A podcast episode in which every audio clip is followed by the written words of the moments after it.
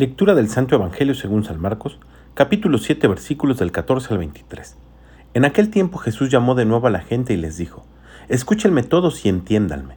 Nada que entre de fuera puede manchar al hombre. Lo que sí lo mancha es lo que sale de dentro. Cuando entró en una casa para alejarse de la muchedumbre, los discípulos le preguntaron qué quería decir aquella parábola. Él les dijo, ¿Ustedes también son incapaces de comprender? ¿No entienden que nada de lo que entra en el hombre desde afuera puede contaminarlo porque no entra en su corazón, sino en el vientre y después sale del cuerpo? Con estas palabras declaraba limpios todos los alimentos. Luego agregó, lo que sí mancha al hombre es lo que sale de dentro, porque del corazón del hombre salen las intenciones malas, las fornicaciones, los robos, los homicidios, los adulterios, las codicias, las injusticias, los fraudes, el desenfreno, las envidias, la difamación, el orgullo y la frivolidad. Todas estas maldades salen de dentro y manchan al hombre.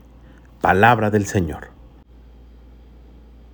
Siguiendo con la explicación del Evangelio del día de ayer, hoy Jesús nos quiere demostrar que lo que necesitamos purificar es lo que está dentro de nosotros y no lo que está afuera. Son nuestros pensamientos y sentimientos los que tienen que estar limpios, y para ello es preciso verificar con qué los alimentamos.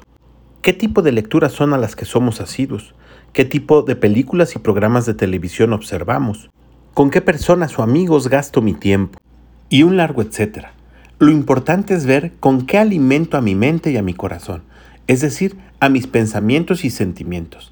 Ese alimento tiene que ser puro, para que lo que de ahí brote también sea puro. Pidamos al Espíritu Santo que nos ayude a discernir sobre aquello que me es útil y provechoso para mi vida espiritual y para la vida eterna. Que tengas un gran día y que Dios te bendiga.